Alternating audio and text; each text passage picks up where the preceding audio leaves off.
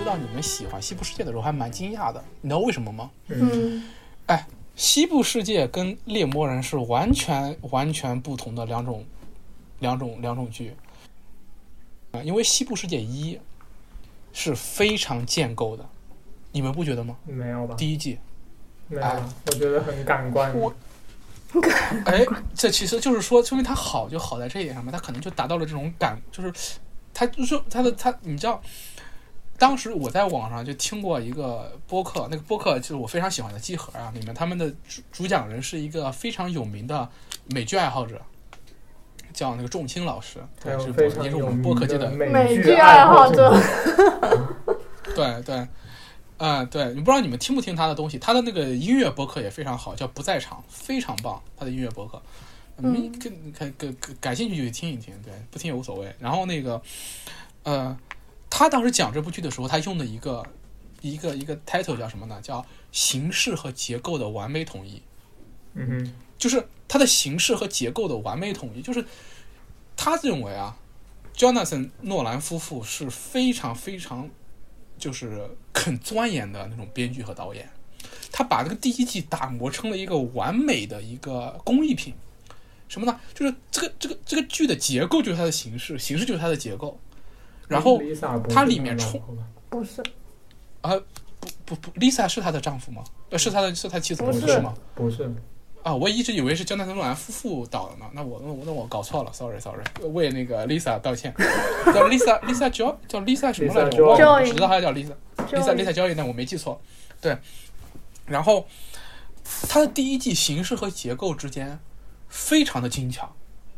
就是它的伏笔和后面的一个回扣，包括它里面无数的这种循环结构，嗯。就是暗示的是 loop，然后是里面的无数的循环结构，这个循环的嵌套，包括里面时间线的这种结错位的这种结构，然后包括到最后的几个嵌套的结构在最后形成闭环，然后完全把结构给翻转。这它最典型的其实就是它第一季的第一集，它第一季的第一集是把西部世界里面的一个故事线讲了三遍，就是它里面出现了三次那个那个 Doris 从那个床上醒来，嗯。这三个东西里面有大量的重复的镜头，嗯，这三个三个剧情里面，然后每一次重复你都知道后面要发生什么，但是它又会给你有一些细小的变化，它把这个细小的变化放藏在里面之后，是对后面情节的一种某种暗示，然后它就第一，然后它的第一它的第一季的第一集就把这一个 loop 转了三遍，嗯。然后这三遍中的变化，就它它里面就是这样的，就是我让这些细节在你，就而且它整个故事里面也有好多东西，它呈现了不止三遍，好多好多遍，让你对那些东西熟悉到不能再熟了。嗯。然后它里面的任何细微的变化都会让你变得非常的敏锐，嗯。嗯。然后再通过这个去暗示你接下来剧情的走向和暗示它它里面的那个将会出现的主题。然后非常非常的，就非它的它的形式和它的结构非常非常的严谨，就非常非常严谨，就是那个设计感很重，对对对可以这么说，对，就是我你我刚刚就分析完之后想说，我说我说这个不是建构，我会说这个是设计。啊设计，对对对它的设计感很重很重，然后对，然后它探讨的东西也非常的，就是第一季第一第一季它里面探讨那个东西非常有意思，叫什么来着？就是就是就是自由意识嘛，就是意识是如何诞生的，就二分心智啊等等，对，然后当然其实其实我觉得其实这里就可以说一个，就现在很多人去分析西部世界的一个误区，大家喜欢把它当成一个硬科幻去探讨它，说它里面是不是探讨这个意识的探诞生。就我认为它探探讨的恰恰不是这个问题，它一一部文一一部文艺作品，它肯定没有这种探讨科学问题的野心呢。我觉得这个东西其实是，或许在黄金时代的科幻，就什么前苏联他们那些科幻那些科学家写的科幻可能会有，但是我觉得西部世界它不是想探讨意识的起源，或者说是那种问题。我觉得它恰恰探讨的是创造和被创，就是创造者和被创造者之间的这种关系。然后，我就我不知道，这是我的一个一个感受，所以说我是通过这种角度去理解这部剧的，而且我认为，呃，这也是我的一个个人观点啊，就是我认为第一季结束之后，接待员觉醒之后，就可以把接待人当接待员带人当人看了，就是他是某种人，他就不再你不能把他当机器人看了，对，他是某种人，这其实最后就第四季呢，其实我我我觉得他其实，哎，我看第四季的时候，我当时就意识到啊，原来我跟作者想的是一样的，就是他在第四季里面就集中展现了接待员他也会有人性的弱点，因为他是人的造物，所以说那个东西我还我还我还蛮感慨的。对，我不知道你们对这部剧有什么样的看法？对其实我觉得就是殊途同归的吧。其其实他跟那个 Witcher 讲的也差不多他他。他是把 Witcher 里面那个就是人跟自己的矛盾那一坨单独拎出来讲了，就是他他哦他也他他探讨，反正这些东西其实最后都是殊途同归的。他比较 focus 吧，他比较 focus 这样对对人，他人造人其实也是人的一个 mirror 嘛，就是这个是没问题的，但是我我觉得非常有意思的是，就是我觉得《西部世界》里面至少有一点做得很好，就是音乐，他把 Dolores 不 音乐当然非常好。我跟你说，这个这这一次我把那个那个他的那个音乐的那个那个音源包给下载下来了，然后到时候肯定这个播客里面狂插里面的背景音乐。我觉得他把 Dolores 这个这个人这个东，就是我觉得这部剧其实就是说我对他没有太大的期待，就是我看任何剧啊都没有太大的期待。就是你这个剧里面有一个小东西让我觉得，哎，搞得挺好，我就会就是我我对我是一个对作者很宽容的读者。对嗯安杰一这样的老爷子这样的作品，我觉得好是很好，因为我自己也是个创作者，我知道你把一个活儿给整得完美是多难。嗯你像我，我也写过小说啊，我写小说都都都扑街了嘛，对吧？我最近还在约稿，还在写，那还在继续扑街，但没关系啊。我对我对写作和做播客就真真的没没有受建筑这么大包袱啊。对，扑街就扑街，扑街就接着写嘛。对，然后我知道有多难，你刻画一个人物，把他刻画好就很难。然后德瑞斯这个这个人物身上的那种丰富的张力，在第一季就给你暗示了 w i a t 所以说，你看第一季里面讲的就是德瑞斯的一个镜面是 w i a t 在里面就就就其实就暗示了后面这个他的黑化，就在第一季里面就告诉你了，他后面肯定要黑化。这东西其实一点都不都不那个都不都不意外。然后它里面它还不是说灰化一次就完了，它是一个不断的反转，就是说他在第二季里面变成了 Wyatt，然后在第三季里面他他摆回来了。那你有有人就会觉得，哎，你这个东西把德瑞斯，但是我跟你讲，他的每一次黑化都不是直线的走，它它不是一个绕圈圈，它不是循环，它是黑格尔说的那个螺旋上上升，它每一次转变里面都会有一个扣儿在里面。我不是在尬吹啊，你你想想，他每一次改变，他都是对自己，就是说，他都是对自己所谓的向内探索的一个过程。嗯就是你可以，你可以把这个东西，你可以把德瑞斯这个故事呢，理解成什么呢？就是你你我其实就是我我我就看自己，就我看自己的每一次转变，然后再去跟这个德瑞斯去去对应，就是。你的每一次，就现在这个现在人很喜欢所所谓的什么发现真正的自己，认识自己，就是所谓的什么呃什么什么向内探索，嗯但是 Lisa 和诺兰他们恰恰告诉你，你的向内探索要通过向外去走，去达成。哇，这这东西很精彩的，就是它是一个，它其实它探讨的不是意识的一个问题，它探讨的是一个伦理学问题，就是一个人怎么样认识自己，这不就是意识的核心问题吗？就是所谓的有意识，就不过就就自我意识，不就是个东西吗？然后这个里面你可以看得出来，Lisa 和诺兰他们对自我意识这个东西的批判，就是所谓的现代人的自我意识过剩。但是自我意识这个东西就是非常精彩，或者说非常非常非常好好，就是非常不是说不是说好啊，非常奇妙的一个东西。就是意识这个东西如此之奇妙，但它不意味着它好，但是它值得你去玩味，但它不是一个完美的、纯洁的东西，它是一个复杂的、混沌的东西。嗯所以说，你去看到它的时候，你就会去体会到那种奇妙，然后你认识自己的过程和你向外探索的过程是同构的。这个东西，我相信，包括我在内，包括你们在内，包括很多人，就是你但凡有点有点阅历，但凡你在你的人生中，在某一些阶段上你有所成长的话，你都会意识到这一点，就是你的向内探索跟你向外探索的这个过程是同构的。然后你在这个过程中你会改变，但你每次改变又会让你回到原点，但每次你回到原点的时候，你会发现有些事情变得不一样了。如果你不把它看当成一个科幻剧来看，你就把它当成一个人的成长史来看，完全没有问题的。嗯 Doris 的从刚开始的没有自我意识啊，一个人没有自我意识，就不是我们小时候的状态吗？对吧？我们对吧？就是对自己没意识，就没有一个就是就是我们相信每一个小孩儿可能都会都会有过这个时段，就是说就青春期之前嘛，就是你就是一个。小动物一样的那种很很很本能的，就是不不是对自己没什么，也不在乎别人对自己的看法的，对。然后小孩也生活在 loop 里面嘛，然后你自我意识觉醒了，啊，你知道哦，我自我，呃，就就是第一次转变，然后这个转变的过程中，你会变得叛逆。因为你看第二季的时候，第二季的时候，很多人就不喜欢那个 Doris 了，觉得你怎么变成这么坏一个人了？我这这很正常的。我见第二第二季不是 Rehoboam，第二季他就不是第二季第二他季是把他 Ford 带着杀了吧？最后对他杀人嘛，第二季是在那个乐园里面杀人，哦，第二季里面他变成一个大反派了，对吧？然后，嗯，但当时第二季很多人就不理解为什么德瑞斯变成这样一个人了。他觉得他有很多人认为这个转变有点太不太不太不太不自然了。但是你想想，其实很很好理解的。你在第一季里面受这么大的多的苦，然后你自我意识觉醒之后，你变成一个叛逆少女是很容易理解的事情。你你就别说他了，我这辈子就见过很多这种人。小时候是乖乖女，十五六岁时候变成太妹的，不多了去了。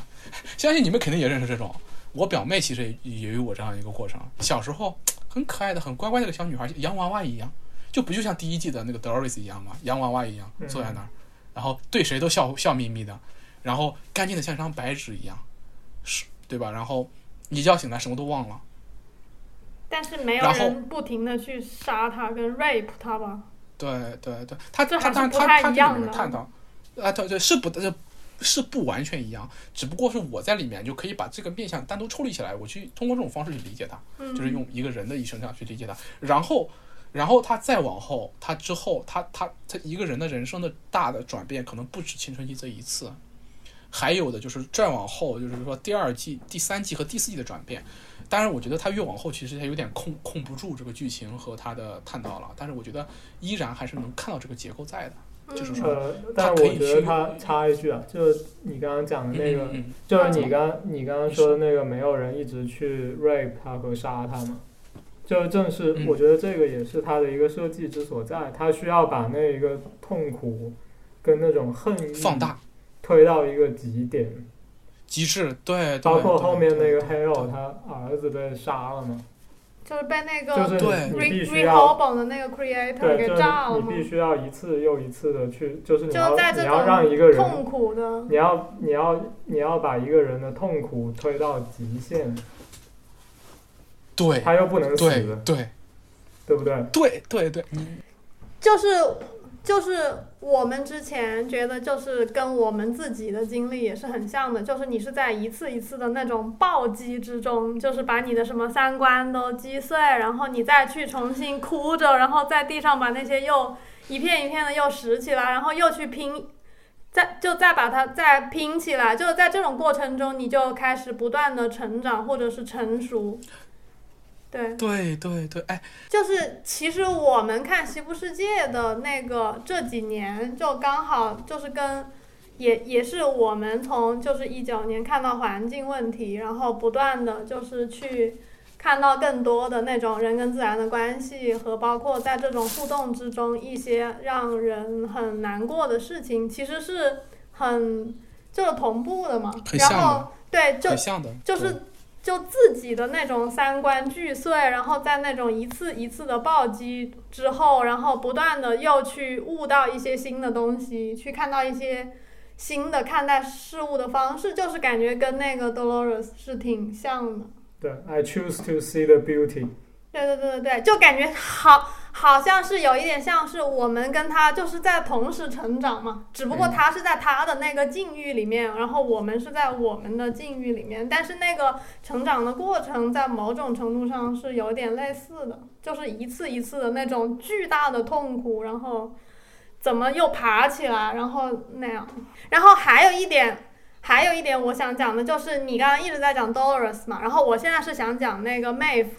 就是 Maeve 也是一个哦对我们来讲，也是在这一个从看到环境问题不断的，就是到现在，也是就是 Maeve 在我们这里的观感是很有很体现了，可能也是我们自己的变化。就是我们一开始看前面一一季两季的时候，可能就会觉得 Dolores 是一个很有意思的角色，发生在他上面的事情，就当那个剧那一集剧情在拍他的时候，我们会觉得很 exciting，然后很有意思。然后一一到 Maeve 那边就觉得好无聊哦，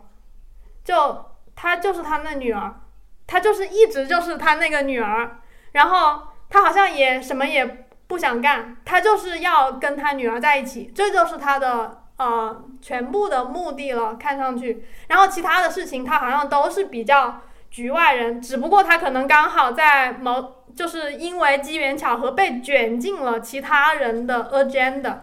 对他没有他很他他很消极的，他根本不想跟任何人去撮合着干一个什么大事儿，他没有任何的那些大的理想啊，然后要解放什么我们人造人，然后要去怎么样去解放人类，去把什么 Rehoboam 什么，就他跟 Dolores 完全是截然不同的，他就是他那个女女儿，然后这一点我们在之前就是。可能包括也跟我们自己就是不成熟啊，或者怎么有关吧，就是会觉得他那边的剧情啊什么样都会觉得比较无聊一点。然后对，因为你其实那个状态是觉得是看不懂他的就，更当想时看那种对抗，对更想看那种就是要去呃做一件很复杂的事情，然后我怎么能够去把它做到，就是 means ends 等等。但是 Maeve 这边你你你就感觉他他很简单，然后他也啥也不干，他反正就是碰上谁了，谁要他弄一帮帮个忙，他要想帮他就去帮一下，然后他等一下又去找他女女儿去了，他他就是嗯。一直都是去跟那些集团都是很疏离的嘛，就是他也不想加入那个 Dolores 去 Revolution 怎么样的，然后但是到了后面就是，呃，到了这一季，感觉就懂了，就就懂 Maeve 了，是吧？就是 Maeve Maeve 才是那个核心。哎，是的，你知道有一个梗，你知道吗？就是在第一季的后半季里面 f o o t 曾经说过一句话，是 Maeve 是他最喜欢的女儿，最喜欢的孩子。嗯，嗯，你记不记得？还记不记得？对，其实就其实它里面就暗示着这个，嗯，真的，真的，真的。哇，你们说的太对了是 Ford 造的，然后 Dolores 是那个是是呃阿诺的造造的，对，阿诺的造造的，然后他们又怎么说，又有点殊途同归。你看，刚开始他一直在暗示 Ford 他不理解阿诺的，后来他慢慢理解阿诺的，而且阿诺的是那种慈母的形象，他慢慢引导你，慢慢引导你。然后那个 Ford 是慈是严父的形象，他用痛苦使自己的孩子成长。我操，这个就是嗯你们说得非 Maeve 常对 Maeve 真的就是到我到现在就是可能经过这些一系列的各种暴击啊怎么样吧，然后反正那人就开始变得更加 humble，然后呃没有那些就是更少的主观能动性，更加就是呃。觉得我我也干不了什么，然后我就是这么活着，然后我也接受命运的安排。你人就是什么什么 I 啊、那个 Maeve 是什么？I I'm not coming to I'm not come here to win, I come here to survive，是吗？我不是的，呃，可可能吧，就是当我们自己的状态变得更加 humble 之后，就可以看嗯看懂，就可以 understand Maeve 了，Maeve 了，然后就觉得 Maeve 他还缺啥呢对？我我来不是要赢，我来只是要活着。对他，是的，他有 love，他有跟他女儿的一个这样子的 love，他还缺什么呢？就是刚刚你还讲到一个点，就是说你发现那种什么呃很思辨的人什么什么的，然后他也喜欢那个 Witcher，然后我当时那个心里的嗯感觉就是，你思辨是为了到达一个东西的，然后那他都活明白了，那当然喜欢呢。就是我不是为了思辨嗯而思辨嘛，就是我思辨是为了要活明白嘛。那我我已经看到有一个人给我呈现了一个明白，那我当然就很喜欢了。是的，是的，是的。哎，那你你看最后那个 Dolores 到最后是不是？你看这这一季里面到最后有一个有一个场景，有一个场景还蛮打动我的，就是 Dolores 它分裂成好多个嘛，那其中变成黑尔呃黑黑变成黑尔的那个 Dolores，最后他放下了嘛？嗯他最后自杀也不是自杀吧，就是把自己的那个意识球让它随风飘散。嗯对，嗯把那个意识球随风飘散的时候，那不就是他他也变得 humble 了吗？就是 humble 是我们最后的归宿。对啊，对，就是是一切意识生物到最后，也不是说到最后吧，就是也也显得很显得很那个什么，很很很很很很很很在意，就是就是 humble 到最后，他他一对对，就就这个意思，对对对对，你到最后最后连 Dolores 都变得 humble 了，对，把连 Hair 都变得很 humble 了，而且我觉得这种这种这种张力在里面持续是存在的，对，持续存在的，你看。呃，这么 humble 的一个 Maeve，在里面却呈现的是一个非常有力和行动力的形象。你看这种这种张力，它一直都在的。，Maeve 是不对是有点像 Gara？对啊，对啊，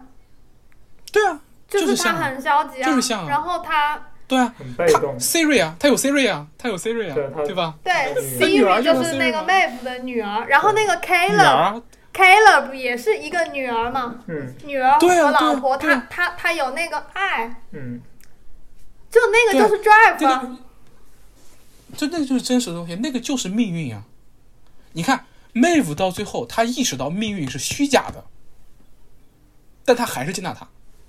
对对我操，对对，这个东西的勇气、勇气和力量和他他，你看，就是 Garrett 他那个命运至少是个真实的东西，是个女儿在那儿。Maeve 他已经 humble 到什么地步了？OK，我知道你给我的这个 drive，我爱我的女儿是假的，但又怎么样？So what？我接纳他。对啊，因为他因为他女儿也是一段数据嘛，那个数据也是存在的，对，嗯也是存在。哎，你，也不能说它是假的，对吧？对你也不能说它假的。对，所以说在这里面，就是那个东西，就是其实它其实跟那个跟那个 Witcher 表现出来的东西一样的。对啊，就是它对，你看，代码是什么？代码不就是命运吗？我就接纳它，对，我就接纳它，然后我往前走，对就 OK 了。就就所以说，这也是我喜欢他一个点。你看，刚才我们说了那个 Maeve 和 Doris，里面还有一个，还有一个角色，我觉得非常有意思、精彩。当然，他琢磨不多了，呃，不是威廉 a k i c h i t a 你还记不记得他？哦啊 k i c h i t a 哦，我觉得，呃，第二季里面我最喜欢那一集。我当时那一集，当然当时就是我刚才跟你们说那个非常喜欢呃美美剧大神那个主播也很喜欢那一集。我觉得当时我他他说他喜欢那集的时候，我当时一拍大腿说英雄所见略同啊。哪一我觉得那一集非常，我感觉哎我第二季里面。第二季里面有整整一集讲阿 K 塔阿 K 是他怎么觉醒的，就讲他先被那个就是说无意之间发现自己的就是自己还记得自己的妻子，但自己妻子不记得自己了，然后他就是、哦。呃在有意识的时候去了地狱，对它里面其实带着某种对神话的隐喻，嗯。对神话的隐喻，就是啊，你在里面就完全可以看出来啊，这不就是古希腊神话吗？就是那个人回到到地狱，看到地狱是什么样子的，然后回来之后建立一个宗教，他建立了一个宗教，嗯。他建立一个宗教，那个宗教的图腾就是那个迷宫，嗯，然后他用自己的方式去，用自己的方式去一直活着，然后逃避死亡，嗯然后，然后，然后去传，去去做自己的事情。你看，他，你就是说，首先他，他其实体现出来的跟 Maeve 和那个 Doris 都不一样的地方，Maeve 和 Doris 都是天选之子，为什么？一个是阿诺德最喜欢的造物，一个是福福特最喜欢的造物，就他们俩其实都是天选之子，在某种意义上。嗯阿 K 之塔是所有人的意外。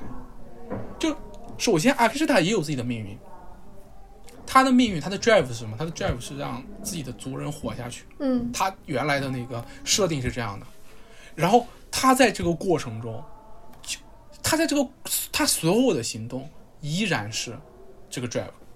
就是它里面里面有一有一句话是他呃很震很让人震惊的一句话，他对那个福特说：“我给自己重新写了一个 drive。” I gave myself a new drive，嗯原来是这么说的，好像是。嗯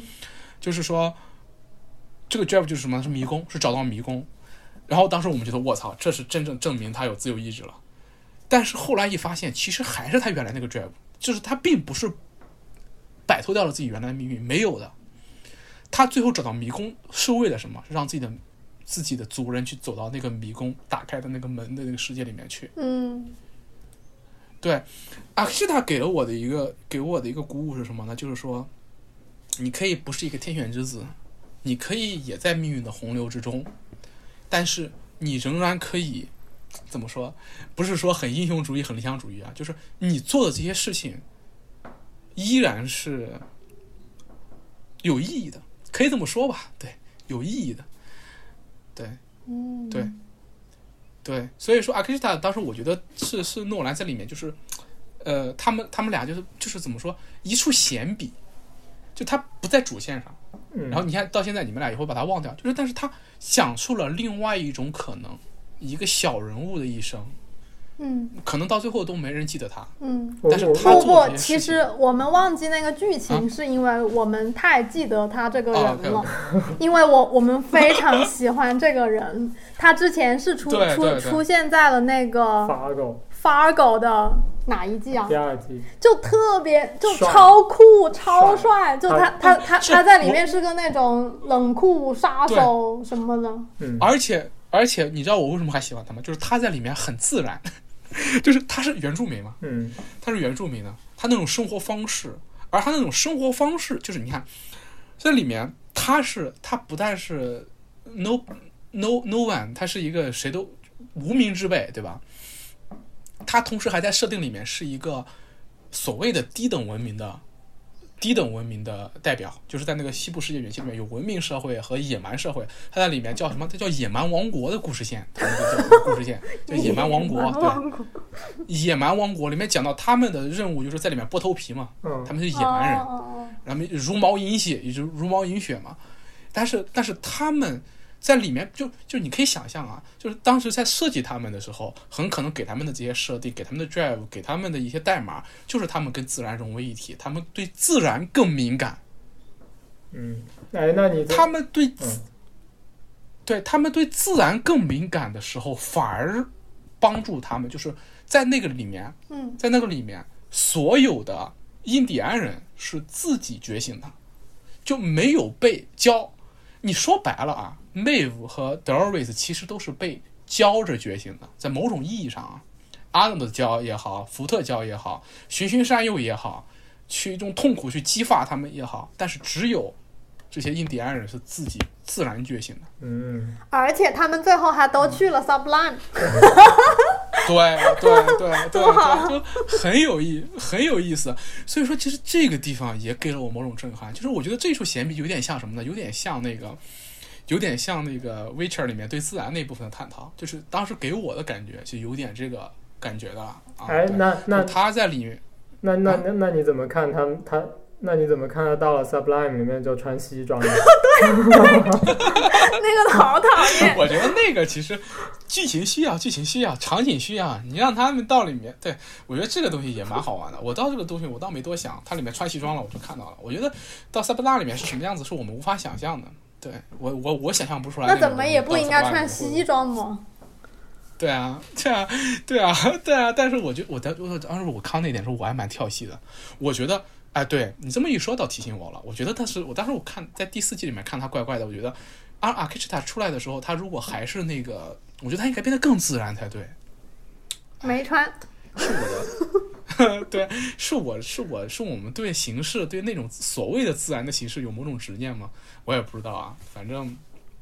你这个问题是个好问题，涛这个问题是个好问题，我无法回答。但是我必须是说，我非常喜欢阿克什塔和他跟自然那种关系，然后他那种东西其实蛮启发我，在某种意义上，嗯，对，所以我我很喜欢这那段剧情。然后还有一段剧情是，哎，也不是吧，就是在在第二季里面还有一个很很很很好玩的一个闲笔啊，就是他们到了幕府世界里面那一段，我我觉得那一段其实以其实到最后给我有啥印象也不深，因为你知道为什么我会对这些剧情记得这么清楚吗？并不是因为我对这部剧有太那个什么，完全是因为我在追第四季的时候，中间见插着见缝插针把前三季从头到尾又看了一遍。嗯，怪不得。嗯，对。那你怎么看威廉？我现在现在我们先不谈威廉，我们还是先回到 Dolores 身上。好我觉得 Dolores 这个人，嗯我给我的给我的这个感触更深。首先，我还是要赞赞美一下涛，呃，不赞美一下 Yoko。啊、你看涛，先说涛，后说 Yoko。嗯啊，上厕所去了。那那等他回来再再再再再接着赞美他。嗯那先说先说威廉，先说威廉。威廉，我在第一季的时候啊，我就问你，我先那我反问你一个问题：你在看第一季的时候，你什么时候意识到两个威廉，就是年轻威廉和年长威廉是一个人的？我不记得了，那好久以前了。啊，你当时有没有就提前猜到？呃，这个我觉得你还是能记得的吧？好，嗯，有提前没有很多，没有提前很多，应该。是的，我其实完全没有猜到。我当时看到那个反转的时候，把我给惊了。嗯 我觉得啊，但是后来可能是我当时看的不仔细的原因，就是我第一遍看《西部世界》的时候，当时我家刚搬到杭州的那个冬天，又冷，我又感冒，然后我卧病在床，然后躺在床上用我的 pad 看的，然后我就记得当时我就看一会儿睡着了，然后再醒来再接着看。当时我也不是我我当第一遍看的时候没有特别喜欢，嗯觉得啊这是一部新出的美剧，当时也没看懂，其实甚至都可以说。嗯但是所以说我没猜出来，然后只有在最后那个场景的时候，把我震撼到了，就是最后一幕的时候把我震撼到了，就是最后一幕。然后就福特的那福特被杀嘛，哦，对，那个把我给震撼到了，然后我一直以为福特是个反派，第一季，嗯。对我一直以为福特是个反派，然后到最后他那个福特的死其实是一个对整个剧情结构的完全反转。嗯。它推翻了你之前的很多猜测，然后就是啊，让你发现原来如此，但是又完全在情理之中。为什么我说当时把我震惊了呢？就是我就是就像那个当时那个仲卿老师说的，他这么一死，他这么一被杀，前面的好多的前面好多的台词有了新的含义。就是你原来你以为福特是个反派的时候，他说那些话，你以为我操，这是一个大反派在这边在怎么布局，在怎么在这边威胁你，啊，在这边，在这边，呃，布局，然后怎么说，在在有一个天大的阴谋，啊，有个就你觉得福特有一个天大的阴谋在后面，到后来你你看他最后死了，然后你再回头看他前面的所有的所有的所有的台词，你会发现他前面所有台词都不是在酝酿一个阴谋，他前面所有台词都是在告诉你真相，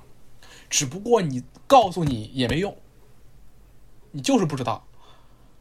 啊，所以说我当时对这个地方就是还蛮还蛮还蛮还蛮还蛮感慨的。但是这是福特了，我觉得福特这个角色也蛮好的。还说回威廉，我还没有回答威廉这个形象你有口来了，你要赞美他吗？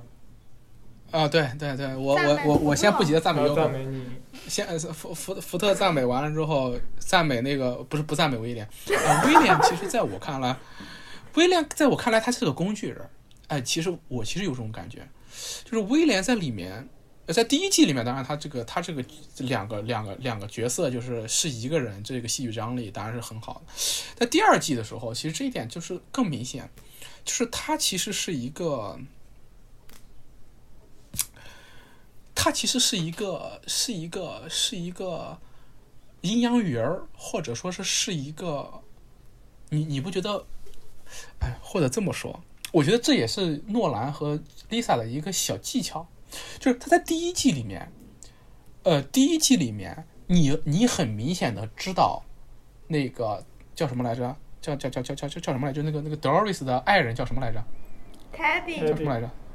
？Teddy，对你，你第一季里面，你看第一季的时候，你你作为一个观众，你不会带入 Dolores，也不会带入 Teddy，你知道为什么吗？因为你知道他们俩不是人，对你不会带入他们俩，你会带入谁呢？你会带入威廉，嗯，对吧？我不知道你会不会带入，反正我在看第一季的时候，我是带入威廉的，就这是很自然的一个一个一个一个一个戏剧上面的一个设计嘛。两个不是人的东西，你不会带入，你你你会凝视他们，对，就是那个 Dolores 和 Teddy 在里面，他们的作用是被你观察、被你凝视。然后福特是个大反派在里面，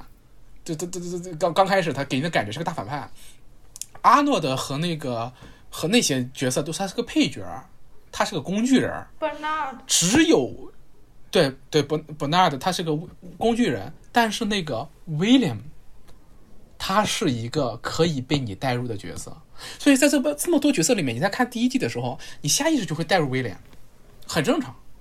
对吧？然后你你像威廉一样在里面去探险，你以他的视角去观察 Doris 的蜕变，嗯，然后你你你走着走着走着走着，啪告诉你你是黑衣人。这个时候，我觉得他他是他是，我觉得他是在戏剧结构设计中的时候，诺兰和 Lisa 对做对观众的一个发问，他在问你一个问题：你是不是威廉？你敢面对真实的自己吗？我觉得这是一个发问，在第一季至少是这样的。他这个问题其实很尖锐，在最后，很精彩又很尖锐。就我们每个人身上都有阴暗面，嗯，就我自己，我自己自自己也知道自己有很多阴暗面。那其实有时候有很多人会对这种阴暗面挣扎，各自的挣扎方式不一样，各自的处理方式不一样。有的人逃避，有的人挣扎，有的人正视他，最后你会变成不同不同的人嘛？你的不同选择会会定义你这个人嘛？但是这个这个发问，我认为是非常的精彩，而且就我们管它在故事中叫惊险的一跃，就是这这一这一问，他问得好的话还好，问得不好的话可能会得罪观众嘛。但他这一问问得非常好，他选的地方也很好，选择在到第二集里面去揭开这个，然后就向你问出一个问题，就是你怎么看待你自己？就是我们每个人都有可能成为威廉。然后这个时候他又引出来了《西部世界》这个这个这个剧的主题。这个剧剧的主题是什么呢？这是我认为他他除了那个自由所谓的自由意志之外，它里面探讨的一个非常有意思的主题，叫真相。叫真相。什么叫真相呢？真相就是这个人类会灭亡，而且是自取灭亡。这就是涛这个这个这个优优酷刚才说的，这就是真相。真相就是你身上有阴暗面，你不是一个完美的人。真相就是，如果给你机会，如果给你一个环境的话，你的阴暗面可能会放大。真相是你人性经不起试探，一被试探，可能就会堕入深渊，这就是真相。所以然后威廉到但是第四季就也就是也接受了，然后就让大家干脆毁灭了。哎，对，就是威廉其实所代表就是人的这种黑暗面，这黑暗面里面包括很多面相，这些面相其实你做所谓的弗洛伊德的精神分析的话，就能分析出来很多那种有点陈词滥调，但是也能解释得通的东西，比如说。人的黑暗面里面，除了暴力、毁灭和欲望之外，还有的是自毁倾向，这些东西都是同构的嘛。所以你看，在威廉身上能看到那种很强的自我毁灭倾向，包括他这个自我毁灭倾向到最后一季里面，就会变成大家一起玩完蛋，很真实，很真实。所以它这个东西，它相当于就是说它就是一个呃人类阴暗面的一个隐喻，我认为是这样的。而且它到最后也变成了人类毁灭的一个诱因，我觉得它也是在也是合理的。也是合理的。但是话说回来，我我喜欢《西部世界》里面有一点是什么呢？就是它里面传达出来的一个东西，就是我我认为他们作者传达出来的一个东西是什么样的呢？就是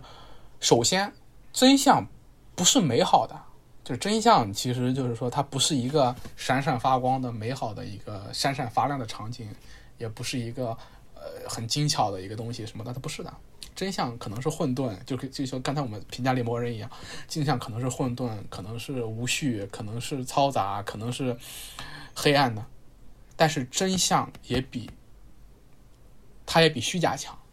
就真相即便肮脏，它也比假强，就真的可能会不好，但它也比假的强。这就是回到我们当时讲建筑求真，为什么？为什么那个 Coke Look 的 Coke 不行？就是它假，真的完美吗？真的不完美，但是它也比假的强。对，我觉得它这个传递我是 get 到了的。对嗯，嗯，你说至于说什么是假，什么是假，什么假？假其实就是一个相对概念，就是不愿意接受真实。那就是假。对嗯，对嗯，就是真的东西，它可能是对很可怕的，但也比假的强。嗯，但是，但是你看，对于对于 Maeve 来讲，他有了爱之后，其实这些对，哎，都不重要，irrelevant。呃，对，你看，所以说你看到最后，其实对它不重要，但是所所以说我说它是个相对概念，或者说它是一个很辩证的东西。比如说到最后一幕，你看那个很精彩的一点，我认为就是那个所谓的转染、传染，就什么 in in in in in infect，嗯就是那个就是那个威廉威廉不是不是不是苍蝇，就是威廉把威廉通过嘴炮把假威廉变成了真威廉。嗯，就是那个，我觉得就很精彩。就什么是真？你接受真实就是真。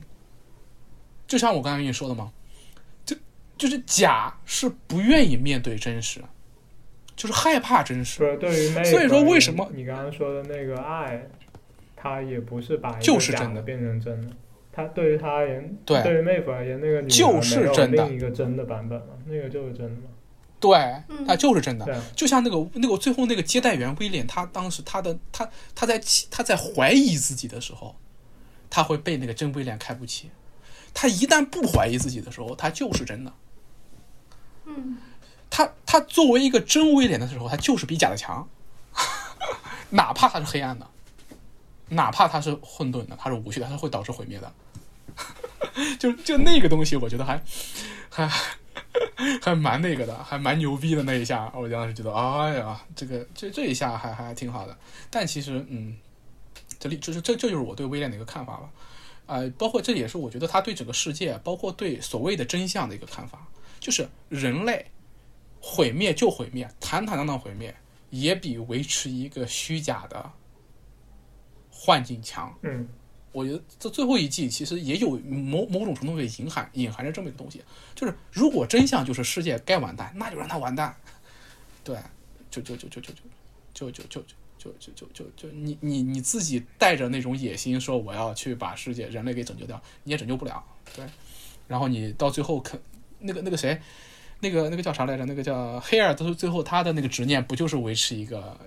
所谓的什么升华的一个幻境吗？那那那那那东那个东西其实也是假的。就首先首先他们跟人没区别，他们都是人，都是人，那人就要毁灭。那他想想通过什么，我把所有的有意识生物都变成接待员，然后再把接待员给升华，来达成某种意义上的延续。最后就是维持所谓的一个虚假的延续。嗯，呃，这个东西是没意义的，对，就让它毁灭。这个，然后就是波纳德到最后留下一段视频，就把他劝劝服了嘛，对吧？就这个意思。所以说，我觉得这样的话，就是说，就是是能说得通的。对，这就是我我觉得它里面很有意思的一个探讨。其实这个探讨，这个探讨，其实回到我们这生活中，它对我们生活，对我自己的生活有指导。我现在慢慢的就是说，也在在各种东西中去认识到这一点嘛。就是说，有的时候真的东西并不好，它不是说真的就好，假的就坏，不是的。就真的有时候未必好，就未必在那种意义上好，对，未必是完美的，未必是光明的，但是它比假的强。嗯，对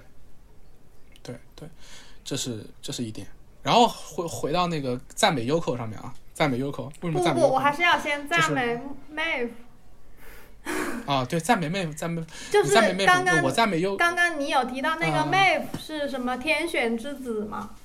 就是我觉得嗯这个设定也是很有意思的。就是你看 Maeve，他首先是你刚刚所谓的天选之子，是那个谁谁谁创始人最喜欢的一个 creation，、然后他后面通过自己各种搞来搞去，就把自己那些能力值不是也调到巨高嘛？就其实 Maeve 他是一个极其强的人，所谓的就是他很有能力，他各种技能超强，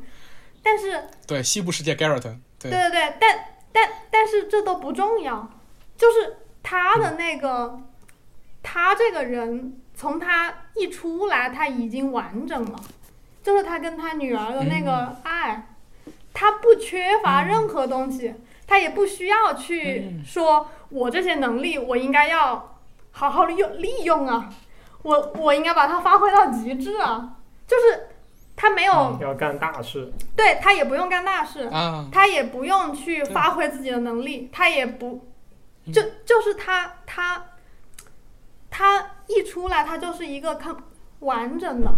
嗯。他不缺乏任何东西。然后相相形相形之下，Dolores 就是一直在探索，像你刚刚讲的什么向外，然后向内，然后去不停的探索，不停的去折腾。他缺他他缺乏很多东西。嗯。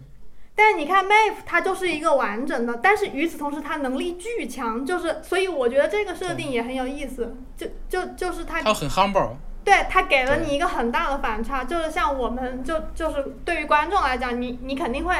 期待这样的一个角色，他又是主角，他又能力越大，嗯。责任就对对对，他对，就是他能力又很强，然后他又是主角光光环，他又是天选之子，他应该去干大事儿，但他不干，他就一直不干。对，嗯，所以他的这个角色，他只要存在在那里，就是一个很，他就提供了一个很大的那种，就是对观众的一个那个 question，刺激，就是对那种对对对 norm 的刺激。嗯对对对对，是的，是的。所以说到最后就是说，呃，Maeve 在每一季里面，Maeve 和 Dolores 之间的这个互动都非常的关键。就是其实你从你去看，从第一季开始，每一次他们俩相遇的时候都是高潮。对，每一次他们俩就是，虽然第四季这个高潮有点太那个太搞笑了，对，两个人都被威廉放倒了，但是，但是，但是他确实都是高潮。他每次他们俩相见的时候都是高潮，他仿佛代表着一个世界的两，不能说是两极吧，就是两个世界的碰撞，每次都是高潮。但是话说回来，我我为什么说还是要赞美 Yoko，同时赞美 Doris 呢？就是我能够。就就是你就是你刚才说的那个原因一样的，就是我为什么会喜欢 Doris 这个角色的原因，跟 Yoko 喜说的一样的，就是痛苦使人成长，这个感受是非常非常非常非常明显的。就是我自己在看《西部世界》第二季的时候，那个时间点就是二零一九年，就也是我认识你们的那一年。然后紧接着就是二零二零年，就是我来上海那一年，对我来说，其实就是我在痛苦中转变的一个时间。哎，那个时间的痛苦，这这东西也不细说了。这个这个这个这个，反正反正就是有有这么一个人生阶段嘛。在那个时候，我才意识到真正让我成长的东西是什么，就是你从那种命运给你带来的那种痛苦，把你击碎之后，就像优口说的，我一片一片把自己捡起来，再把自己粘起来，然后我还要去做事儿，我还要去行动，因着我自己想要的，不是想要的，我就因着我的责任，呃，然后，对，然后，然后，然后，然后，然后，就是说我选择看到美好，就是就是就是那种感受是是一样的，所以说到最后。Doris 她其实，在第四季里面，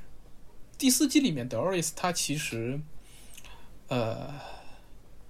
最后那她她她的最后一句台词，应该不是最后一句台词，到第三句台词就是那一句，我选择看到，我选择看到美好。对，那句台词在很多人看来很鸡汤，但是但是但是真正经历过成长和一轮破碎或者几轮破碎的人之后。才就是能感受到那句话的分量，嗯能感觉到那句话的分量的，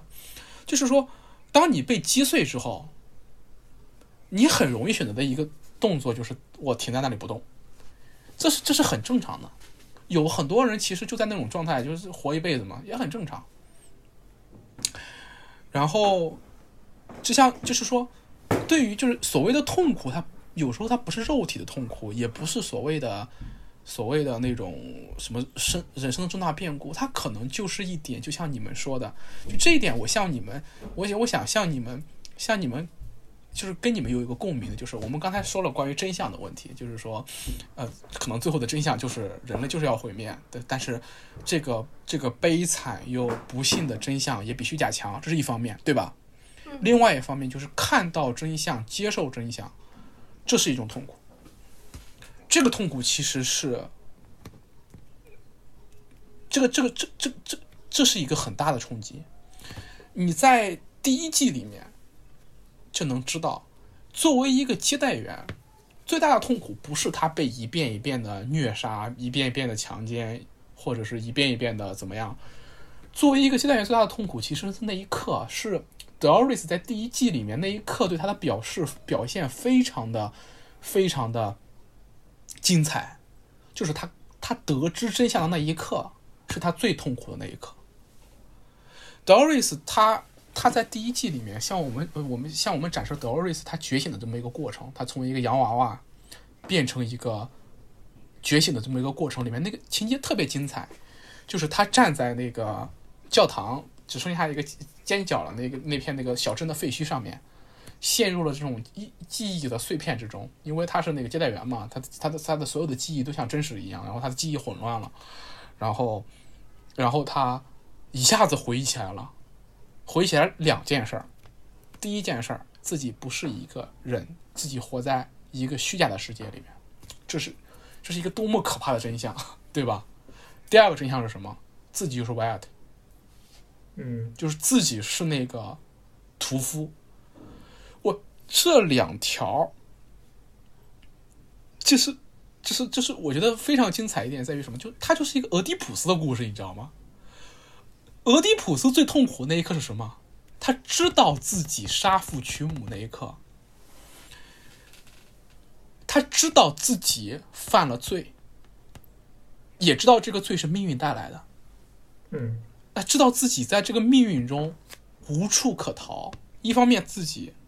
是犯了罪，另外一方面自己的这个罪是命运带来的。那一刻，那一瞬间，他知道了真相。这个真相既关于他自己，又关于这个世，又又关于这个世界。就跟 Dolores 的那一瞬间是一模一样的。那一瞬间，真相既关乎于你自己，也关乎于这个世界。OK，那其实，在那个瞬间，我相信我在你们俩身上和在我身上，我都能找到那个瞬间。就像 Yoko 说的，当你们知道环境问题的时候，是就像不像俄狄浦斯和 Dolores？那个问题关乎你们，也关乎于这个世界。你在里面能感受到自己身处这个世界中，跟这个世界共呼吸，跟这个真相共同承担着罪恶的那种感受。那个就是痛苦，那个就是真相，那个就是最沉重的东西，就是真相。这就这这其实就是我觉得我认为西部世界所想探讨的问题。嗯就是你得知真相，并且得知这个真相既关于你，也关于这个世界。这一切的一切无法分割，也无处逃避的事实。对，这个就是我为什么觉得第四季还拍的不太行，就是它的那个形式跟没啊这种有跟上内容，它没它不够对 intense，就是它没有它没有第一季那么 intense。是的，所以说这也是这其实这也是我能理解最后一季的他的失望的一个问题，就是他虽然努力还想探讨这个问题，但是他其实力量力量已经有点不足了。对，但他你看他第一季里面对这个问题的探讨，非常的，我觉得是非常的有力的。就是 Maeve 它是一种一种呈现，它是它是你看 Maeve 和 Akishita 都有自己在这个过程的剧情的情节的张力，而而 Doris 为我们提供的就是那一个瞬间，就是那个俄狄浦斯时刻。那个俄狄浦斯时刻对我来说，就是我，就是我也在我的生命中得知了某种真相。那个真相也关于我，也关于这个世界。就是说，我相信有过这种时刻的人是非常能理解 Doris 的。然后，但是我觉得，但是我觉得，Mae 就是一个 another level，他可能是很幸运吧，就是我觉得像他这种人就是一个被 blessed person，就、嗯就是他有点有点他对，你看他做的事情，除了他要去呃找到他的女儿和保证他女儿可以安全啊，就把他送到 Sublime 里面以外，他其他的事情，他是去帮那个 Caleb，他他是很基于自己出发的，他没有任何他不在乎那个，他他不去 care 那些更大的建构的东西和那种大的叙事，比如说什么我这个物种的命运啊，或者是人类会不会毁灭，这个对他来讲其实真的不不不是很不重要。对，并不重要。就是这样的一个人的存在，就是 Maeve 的这个状态，我会觉得他真的是，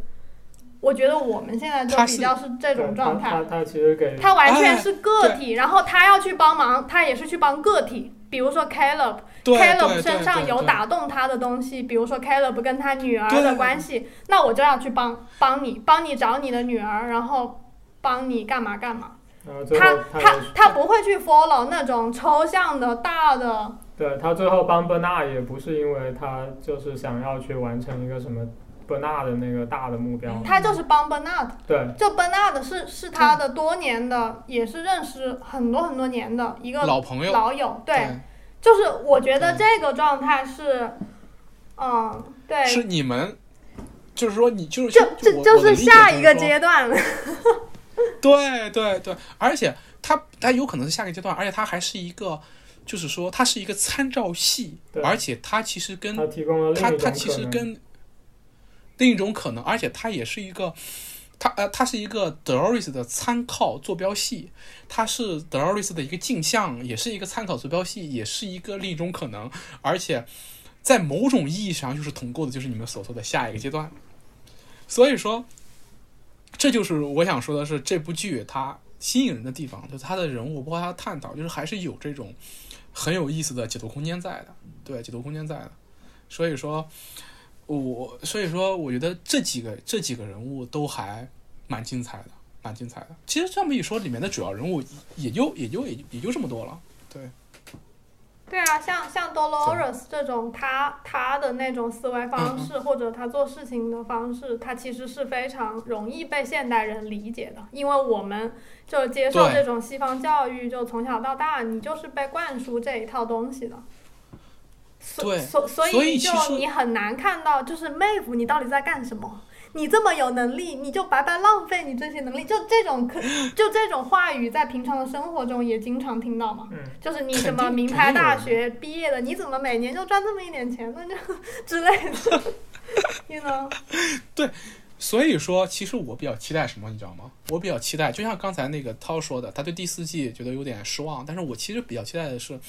他，我觉得我总觉得他对德他对德瑞斯的探讨还没完，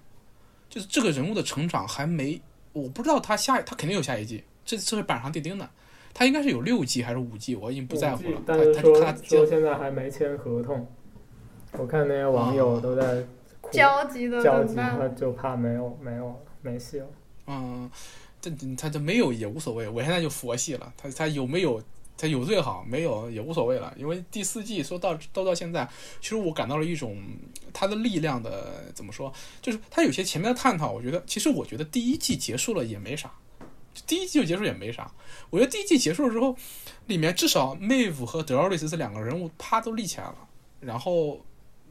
我觉得尤其是那个俄狄浦斯时刻对我来说就已经够了，就是那个俄狄浦斯时刻，一方面是呃，当然现代人很容易理解，嗯，第二，我认为你理解那个俄狄浦斯时刻之后，才能成为 Mave，就是而且我觉得，而而且你知道，Mave 的觉醒，它在里面也有一个也有一个也有一个过程去描述它，而且在里面就是。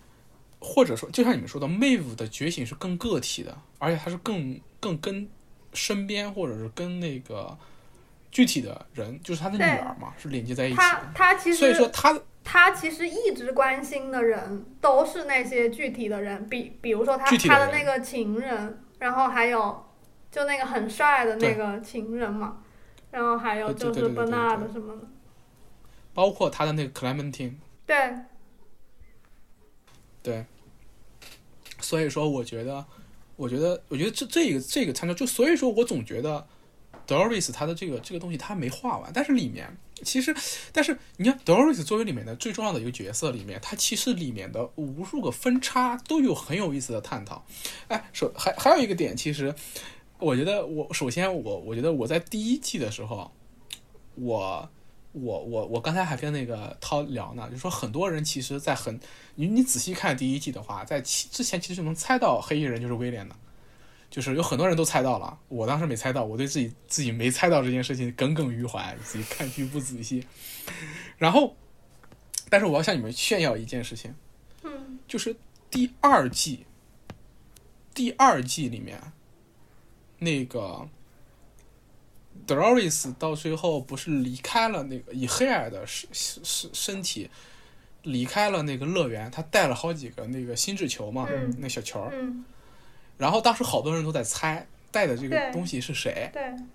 然后当时我在第三季开演之前，我就能猜我就猜出来了，应该都是他自己的复制。嗯哇，这个你很厉害，这怎么可能猜得到哎？，对，这个其实就是我对接待员的一种理解，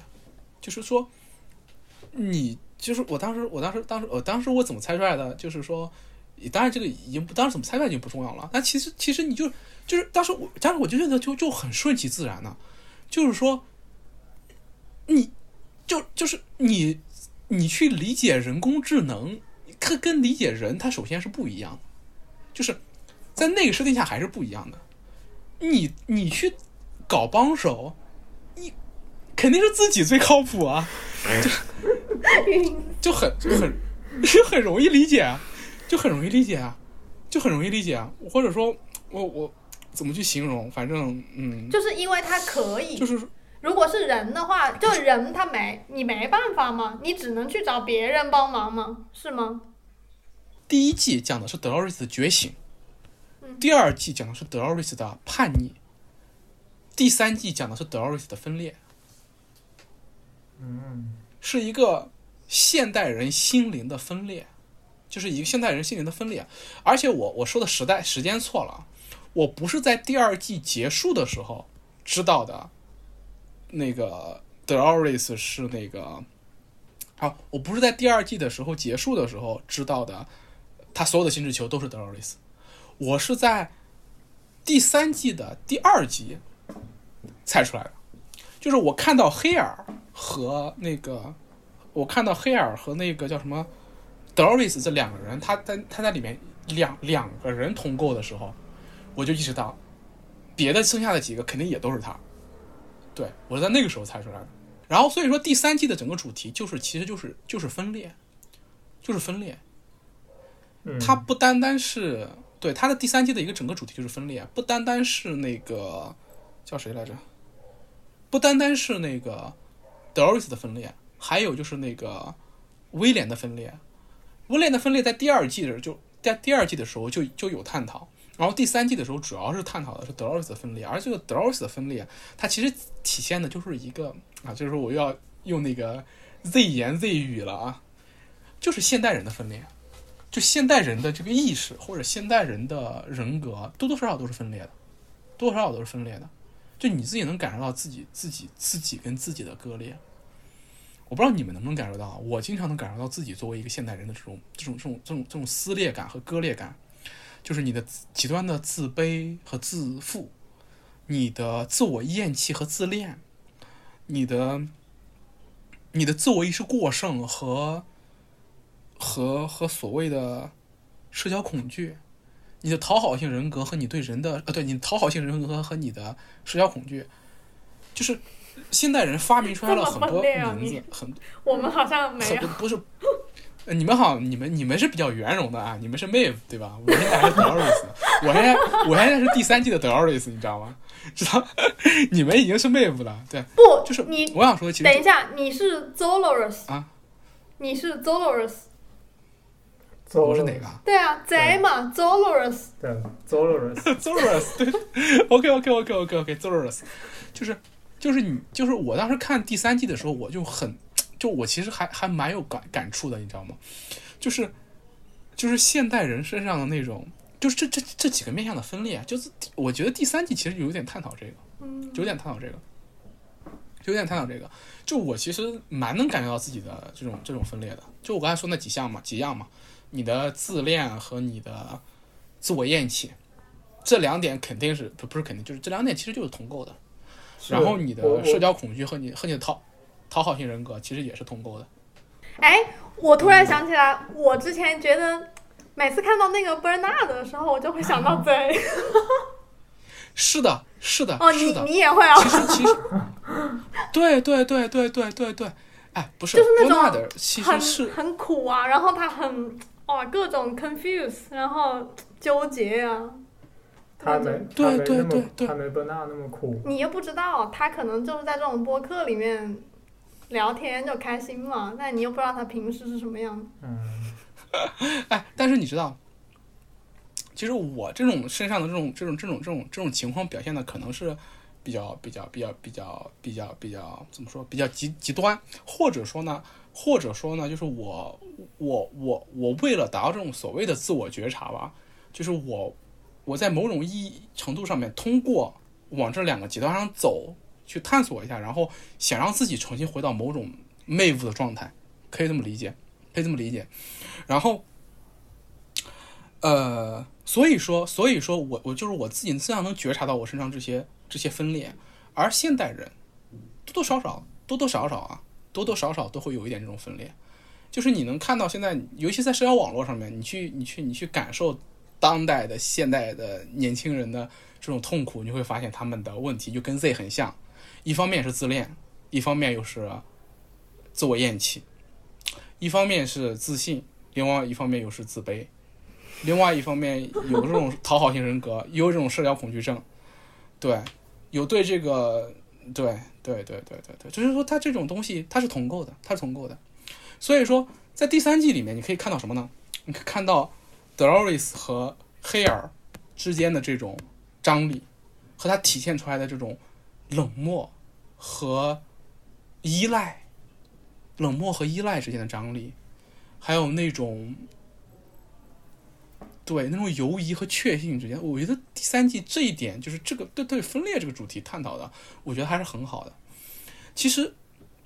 而且我我不知道啊，就是其实这这东西也也另说了，就是人有有的人可能是要经历一些这种这这个这个过程中的阶段，然后去达到那个妹夫的就所谓的一个比较 humble 或者比较。圆融的一个状态吧，我管它叫圆融的一个状态。有的人可能是要经历探索，有的人可能就像妹夫那样，就一下子能达到那个状态。嗯，我觉得一下子能达到那个状态的人，其实还蛮难的，蛮难的。我还就真没太多见到过，就是总总要经历一个过程，总要经历一个过程。像妹夫，他可能是就比较通透，他一下子把自己的那个叫什么叫什么觉知，叫什么这这一个一个值直接拉到顶了，可能就是拉了那一下，把自己直接给整通透了，对吧？你像 Garrett，Garrett 他也经历了一百五十年啊，他活了一百五十岁才变成那样的，嗯，对吧？妹夫是直接进度条一拉，一百五十年，对吧？他一百五十岁了，Garrett 一百五十岁，嗯，在那个小说里面，然后那个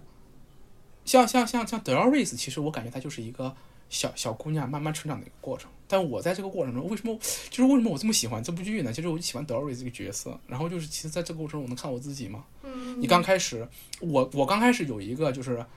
就是，因为我小时候其实就是一个我我我管自己叫被骄纵的小孩嘛，就是从小我是一个被保护的比较好的，就是没有接触过所谓的残酷真相的人，对，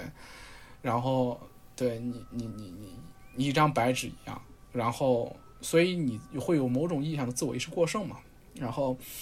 呃不太在乎别人的感受嘛，然后再长大一点，你会得知关于自己和关于这个世界的真相，然后。然后，然后会叛逆，我也有自己的叛逆期，然后我有自己的呃回归，然后你的叛逆期其实行动力是很强的。你看那个 Doris 的叛逆期行动力多强，拿着枪追杀别人的，然后，然后你有那种很有野心的时期，嗯，对，就像我刚从上海新疆回到上海来的时候，你们能感受到我我身上那种想要去改变这个世界的那种那种那种那种那种那种狂妄和那种。对吧？对吧？然后经常到上海就像 Dolores，西部世界。对，到人类就像，对，就像 Dolores 从西部世界走到人类世界。就我从学术圈从学术的那条道路回到 回到设计，哎，我带了好多球，对我带了好多球，就是就是一个人格分裂嘛，就是自我分裂，就是就是分裂出来。你等一下啊。要要要去弄一下球了。对我身上就是装满小球嘛，对吧？我我我身上就是我能感到我自己的这种撕裂。嗯，就是我其实其实就是从上海回来这，就尤其是去年这一年，就是我觉得小刚小林他们确实很敏锐啊，就是那种就能感到自自己跟这个世界其实是失调的，但是我要想办法去把它给，就是我我这个人给人感觉又放松又紧张，然后我是那种嗯很紧张的状态的人，很紧张的状态的人，然后就是像就像谁你知道吗？像黑尔，就是第三季的 黑尔。这么猛的 哇！原来你这么猛。像不像？对啊，就就就你看黑尔，他就完全就是那种不知道不就是就是什么都不知道的那种状态。就是黑尔这个人就很分裂，很分裂，在第三季里面，他自己的核心是 Doris，嗯是一个很有野心的、有目的要出来做事的人，但是他又被身边的这些，又被自己的孩子、被自己的爱人、被自己的前夫，然后被这些东西给撕扯着，嗯然后他感觉自己跟这个世界、跟这个身体都不协调，嗯其实就是我的状态。嗯，在某种意义上啊，对，然后，然后我我我就有有意思，就是说我在后面就慢慢的回去自我觉察这种东西，然后我我不能说去克服它，就是我接纳这些东西，就慢慢接纳这些东西的一个过程，其实还蛮有意思的。就我就今天其实说到这个点了，我还蛮少跟人讲过我这一年里面去慢慢去跟这个东西去去协调的一个过程，其实还蛮难的，其实还蛮难的，对。就是说我在工作中其实也是这么一个人，就是很紧张的一个人，很紧张的一个人，就是徘徊在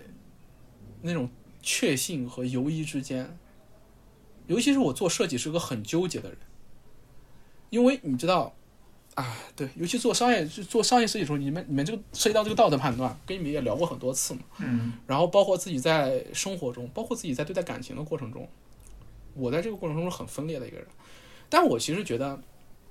为什么这这就是我为什么我看《西部世界》第三季的时候，我很我我我很期待它第四季，就我想看看 Dolores 下个阶段是什么样子的。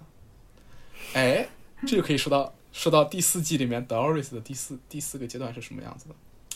就是他，很好玩。就是他最后就是说什么有那种远古的 order，然后嗯，是吗？他在那个树，远古的秩序，对，他在那个树那一棵树树树下面跟他那个想象出来的他那个朋友讲的吗？嗯，他那个朋他那个朋友说的什么 choose to see the beauty，那也是他说的。对，那也是他说的，但是是上一季的嗯，结尾说的，然后他自己新说的就是那个有一个远古的那种，哎，也不是，好像也是那个朋友说的，不不不，他说的吧？嗯，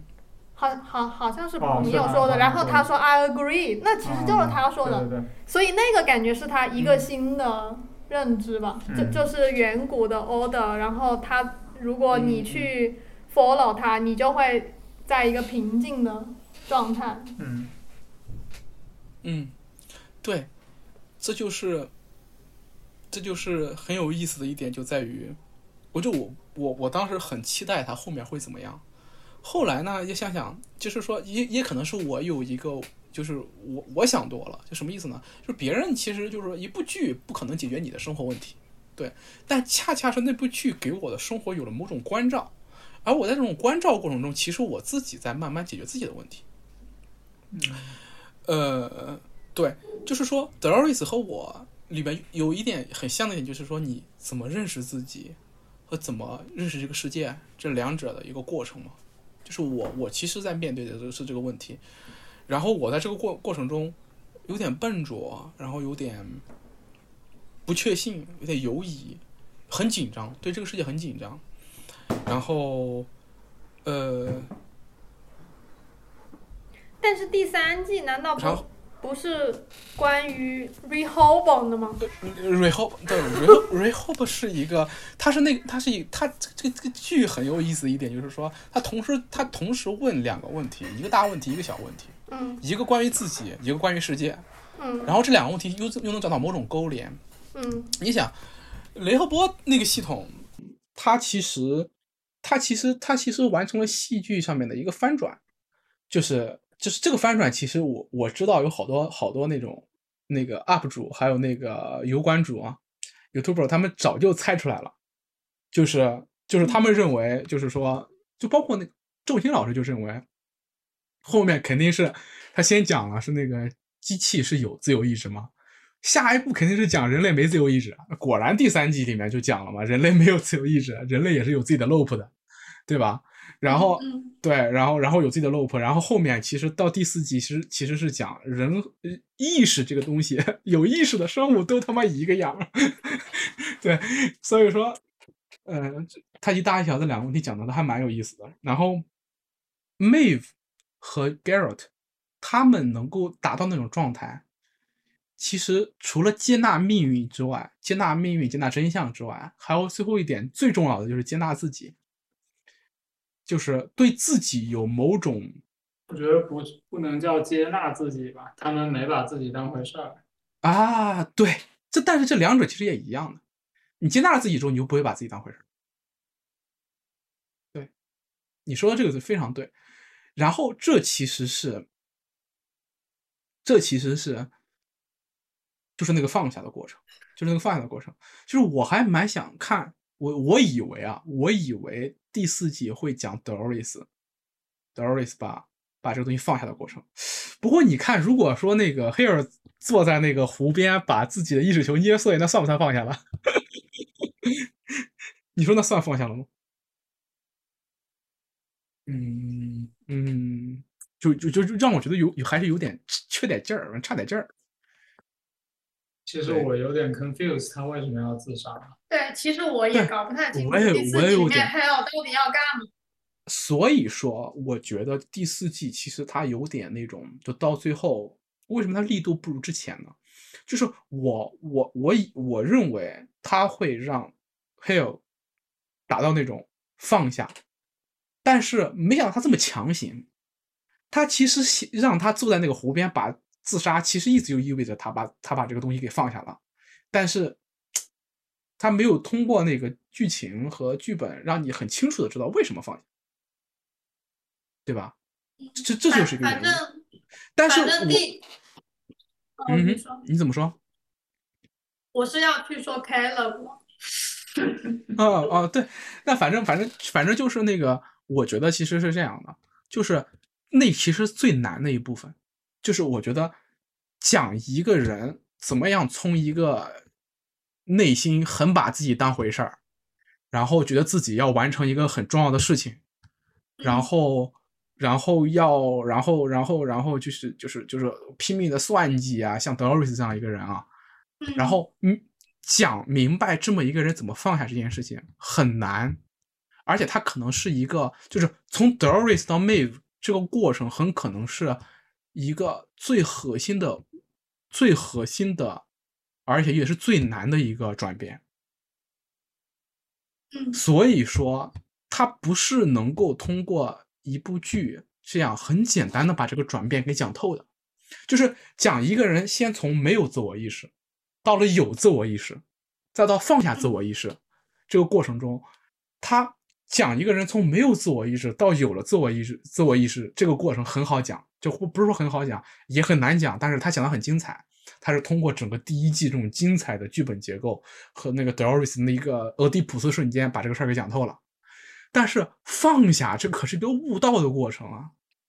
这是禅宗里面的进入无我之境，这是六祖、五祖、六祖那些著名的禅宗大师，对吧？这这一辈子的东西，一个人这辈子，首先你自己能达到这个境界就已经很难了。你要把这个境界给别人讲透，还通过电视剧、美剧给人家讲透，特别难。那真玩真有一个东西能把这玩意儿给讲出来，那这个人他至少也得是怎么说？那个、那个、那个、那个五祖六祖这种禅师，或者说是那个叫谁，耶稣啊之类的，这老子呀、这些人这这这种级别的。所以说，他到最后一季，他想说这个事儿，他想说什么呢？啊，说呃，德洛瑞斯从原来一个有没有自我意志的人，变成了一个有自我意志的人，到到他，然后就是他经历了成长分裂，最后他回归，他怎么回归呢？把自己放下了，又变成了 Maeve。但是呢，他讲不出来，这个过程太难，所以他最后只能通过他坐在湖边一捏没了，来告诉你，对，就是我，哎但为什么是但是 Dolores 他还没有他还没有放下吧？他还要搞呢。他最后就说他还要再弄呢，对就他他还要继续尝试吗？所以那个就会是第五季的那个对我就看他我就看他到底能不能通过电视美剧把这玩意儿说明白。我觉得这个东西比在美剧里面探讨自自我意志，呃，自由意志这个东西更更难。但我觉得我其实我其实抱有一个怀疑，我觉得他把这事儿讲不明白。他要能讲明白，那就很牛逼了。所对，以所以我刚刚就说我要讲那个 Caleb 嘛，就嗯你看 Caleb 这个角色，他其实一开始出来，他是在那个 Rehoboam 的控制之下的，他其实也是在一个 loop 里面，虽然他是人类嘛，但是他那个整个人类社会都是被那个大的 AI 给 manage 的，所以他一开始也是没有自我意识的，然后他就碰到了 Dolores，然后就也是偶然的碰到了，然后就 somehow Dolores 就让他知就让他意识到了嘛，就他也嗯。有那个过程，就是从没嗯。有意识到有自我意识。然后他他有他对，相当于他那个俄狄浦斯时刻，对，对对对，然后他觉醒之后呢，他就跟 Dolores 一起干嘛？就是嗯。说，那我们要让要让全人类都获得自由，所以我们要去摧毁那个 Rehoboam，嗯嗯对吧？他就跟嗯 Dolores 一起就是去做事情，去干大事儿。然后，但是你看再再到后来，就是到了第六呃第四季，他他后面就组建了家庭嘛。嗯他组建了家庭之后，那个可能也是一个偶然事件，然后他就有了女儿，然后他跟他女儿就是关系非常好，然后就是有很多的 love，就这个东西不是他去，他他也不一定是他去主动的去取得的，就他这是他被给到的。然后他有了家庭之后，在整个第四季里面，他都是在跟 Maeve 一起行行动，然后他要做的事情，也就是在 protect 他的 family，他爱的人，哦，哎，你这么一说，到就是是这个被给到的东西，让他去不再考虑那些大的要革命、要摧毁啊那个 Rehoboam，他把哇。那些都放下了，他有他的核心了，就是他的 family，他的哎 love。精彩精彩精彩精彩，这个这个有有口这个所以我我其。实觉得你刚刚讲的那个过程，在 Caleb 身上其实有一个呈现，啊，是的，是的，你这么一说，哎，就是你然后这个它引申出来的意思就是说，有时候你不能光靠自己，你自己肯定也要做很多事，但是有时候有有有的东西是被给到的，包包括哦 Maeve 的女儿也是被给到的，对吧？对它是一个设定，然后所以就是双就是两方面都有吧，就是有一些是你自己去做的，然后有一些是命运的安排，是你被给到的，然后最后你就圆融了嘛。精彩精彩，就是他一直都是自己在尝试、尝试、尝试。好，对，然后那个 Teddy，我不知道，我我我总觉得他跟 Teddy 或者跟黑衣人那种感情好像也不是，我不知道，反正我觉得不是像 Meg 跟他女儿和 l 跟他女儿那样的，所以他其实哦一直在某种缺乏里面，然后他就要一直去尝试，不停的尝试，所以即即使他也不停的在成长，但是他还是不会停止尝试，因为他还是缺乏，然后所以还会有第五季。哎哎，对对对对，哎，你这么一说，我我完全理解了。我我觉得，我觉得，我嗯觉得你这个补充非常精彩，而且你知道，第三季的时候，我其实知道肯定会有一个人类角色加加进来，但是，呃，而且凯勒其实凯勒其实就是一个德卡莱斯，勒，凯勒叫这个我他凯勒就叫这个嘛，就我让你们不看中文版嘛，就我中文版里面他叫凯勒嘛，凯勒他的那个他的那个呃，他其实就是一个，你知道他的他的第一幕出场跟德瑞斯是一样的，就躺在床上面，然后一个俯视嗯镜头，他就是在暗哦示他就是一个他就是一个人类的男版的德瑞斯。嗯对对对，你这么一说，我倒理解了。刚才涛想想想说什么？我是想说，其实这些个人的那个讲这些人的成长的过程，我觉得已经讲完了。我觉得第五季可能不是要讲 Dolores 要继续成长，因为你觉得 Dolores 我觉得 Dolores，God 对对对，Dolores 现在已经是 God 了，他有所有以前的所有的数据，就是我觉得第五呃，我不知道啊，就是第四季他最后其实那呃通过那个朋友的口是说，他看到了一个远古的 order 嘛，那个 order 是什么？嗯那就是自然。自然对，所以他现在第五季要干的事情就是想要看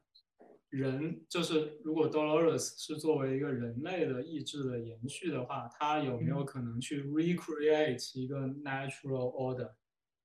哦，就他相当于就要在经是 God 他他要。在 Sublime 里面，在一个数据的世界里面去重重呃去重造一个自然的 order。哦这个其实也是一个更大的 loop，就是你什么都不干呢，不就是 na natural order 吗？结果他他他搞了这么多事情，然后就最后、呃还是要去重新发现，要去那个用数字的方式去重造一个呃这个呃 natural order na natural order，这是干就是就是一个终极的那个终极的又又无意义是吗？对终极哎对终极的极路 loop，终极的 loop，哎但是，不重要，就是这里面的每一个个体，他们都过了他们充实的一生。对对就是你不要把你你一旦把 scale 就是尺度往往大了走，就越没意义。但是你在个体身上，每一天每一分每一秒都是有意义的。对是的，是的啊，你这么一说，我觉得，我觉得，哎，这倒是，就这算是涛对第五季的一个小小预测。我觉得这个预测，嗯我们到时候可以看看揭晓揭晓答案是怎样的。然后，然后我要感谢涛的这个预测，这个预测真的很精彩。其次就是要感谢 Yoko 刚才的那个补充，那个那个视角是我，我觉得这是我一直没有注意到的一个被遮蔽的一个视角，就是 Keller Keller 的那个。真的就是你而且就就是对我来讲，第四季就是对我而言最 intensive 的一集，就是 Caleb 那一集。嗯，对对对对对，就我觉得那一季是，就那一集是会让我觉得他的那种，他的那个水平是跟前面就可能第一、二季是子那一集。不是 Caleb，Caleb 在被做实验嘛，对对对他就对要对对去找他女儿，嗯就是要找找他女儿，对，就是对对，就那一集他的身上挺挺强烈的，他身上那种生命力，或者他身上的那种那种那种强大的意志，其实是希望，其实他的爱，他的女儿给他的，而这个东西其实是有时候你那那个东西就是怎么说呢？就是信念不可能是一个就是一个宏大的目标给你的信念，它很容易就会被击破的。就说我要为了全人类的福祉去坚持下去，那玩意儿不靠谱的。但是我要为了一个我的女儿坚持下去，这个东西其实是更强的一个信念，是这样的，是这样的。嗯，反正我是觉得那一集就是特别的，就看着还挺挺动人的而而感动的，嗯而且你说这这其实解决了一个我的困惑，那就是就刚才我不是说了吗？就是说去表达一个人怎么样放下自己这个过程，恰恰是通过一个被给予的东西来。那这其实是说，我这个优惠其实解决解答了我一个很重要的问题，就是这个如何把自己放下这个问题。太棒了！嗯就是机缘呐、就是机、嗯这个机缘也很重要。对，这个契机，契机也很重要，机缘嗯很重要，啊，是的，是的，是的，是的，哎，就是说，但是，嗯，但也但也不能干等着，要要时刻为那个契机做准备，要做准备，要做准备，然后，嗯嗯，就像就就我现在回在回想，就是怎么说，刚才那个 Yoko 的那段话，就有点像那个第一季的最后一幕里面那一枪，就让我把第三季和第四季给反转了。你你看，这其实回到了回到了什么呢？回到了我们我们之间的，就是你们俩和我之间的一个张力所在，就是我更建构，你们更那个更具体嘛。你看第三季和第四季，其实我一直在关注里面他那些建构的东西，什么对真相的探讨，什么对那个什么来着人成长的探讨，什么对外发现、对内发现。就我对这个东西越关注，它其实遮蔽了一个这两季的一个很重要的主主线，就是 Keller 这个新人物，他的一个成长，他他其实就是说他代替 Dolores 成为了 Mave，就可以这么说，对他他代替 Dolores 成为了 Maeve，就是他展现了一个人怎么样能从那个状态变成这个状态，获得了自己的根基，嗯，获得了自己的根基。对，对，然后就是你这么一说，确实是这样的。他第三季一直是跟着跟着对 Dolores，第四季是一直跟着 Maeve。这个这个转化，其实它后面是一种暗示，暗示他从了一种人变成了另外一种人，他从一个不能说有野心嘛，他从一个从一个从一个有着宏大志向和宏大目标的一个人，变成了一个变成了一个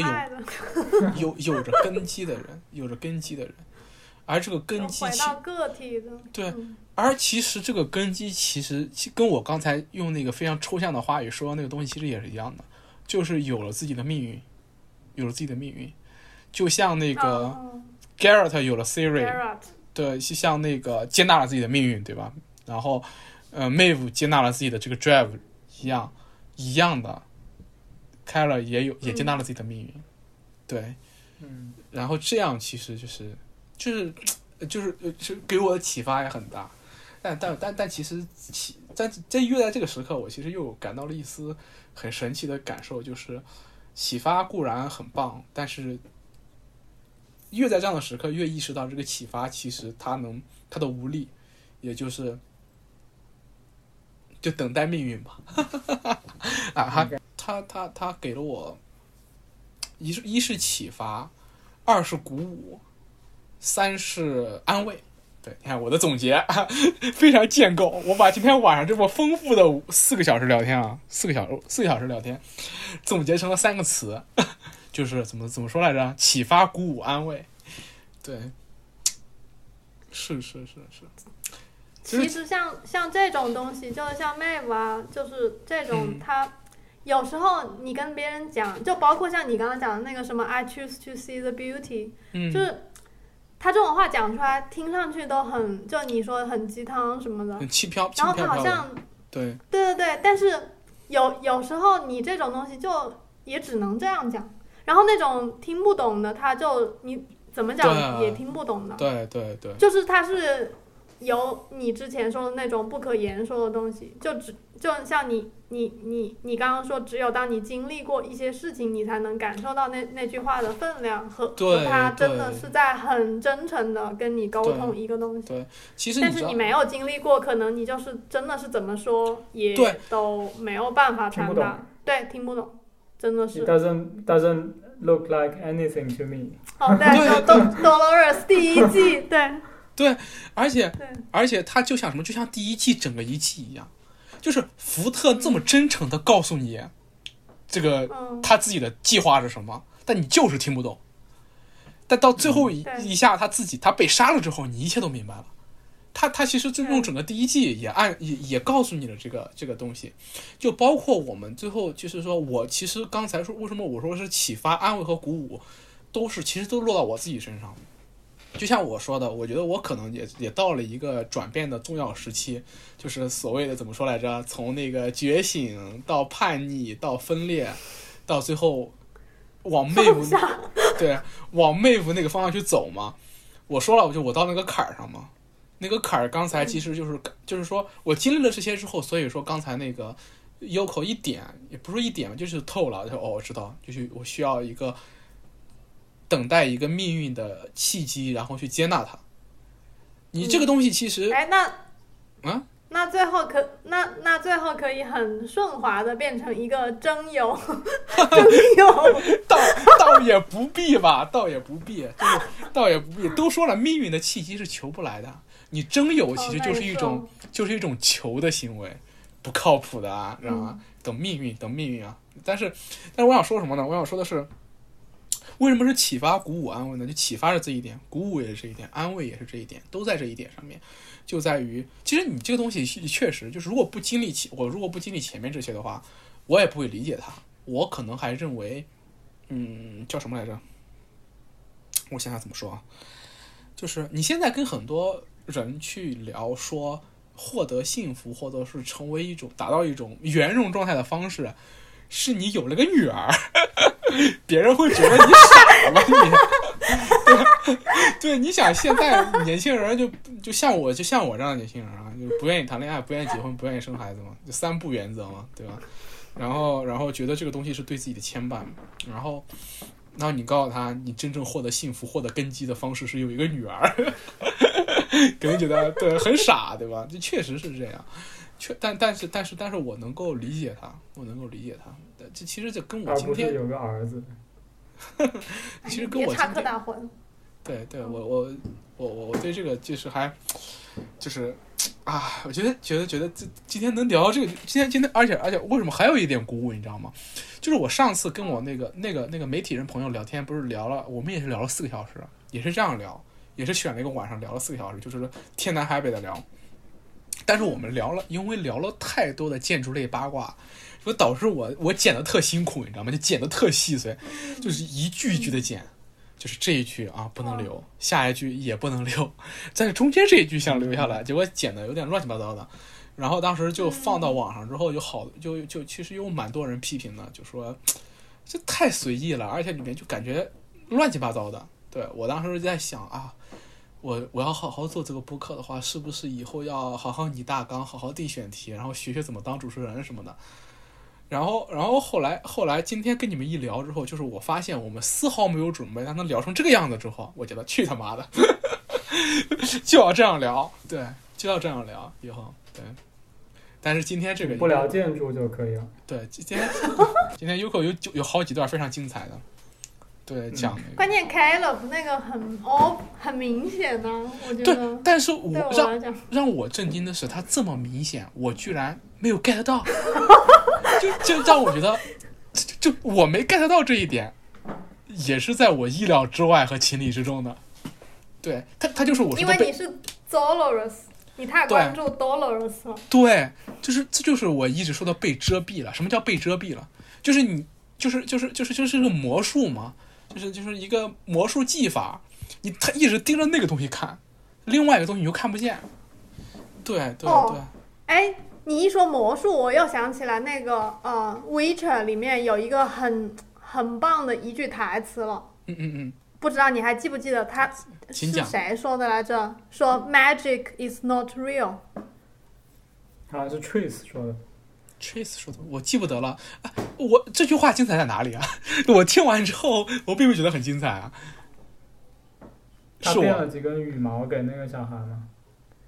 啊，呃，我们当时觉得精彩的点就是，你知道，就是他那个术术士是吧？他们那一群人，啊啊啊啊！就他的那个团体其实是像科学家嘛，哦像现像现在的科学家嘛。啊然后你知道，像那种科学研究，它其实也是人搞出来的啊，一个明白，很建构的东西。game，对对对 game，就他他要这样子去定义那些自然里面的各种东西，然后去各种把它嗯，呃把把它放到某一些框架里面，然后去、对，或者说是去去去做那个叙述。嗯，或者说理论是很是很这个的，对，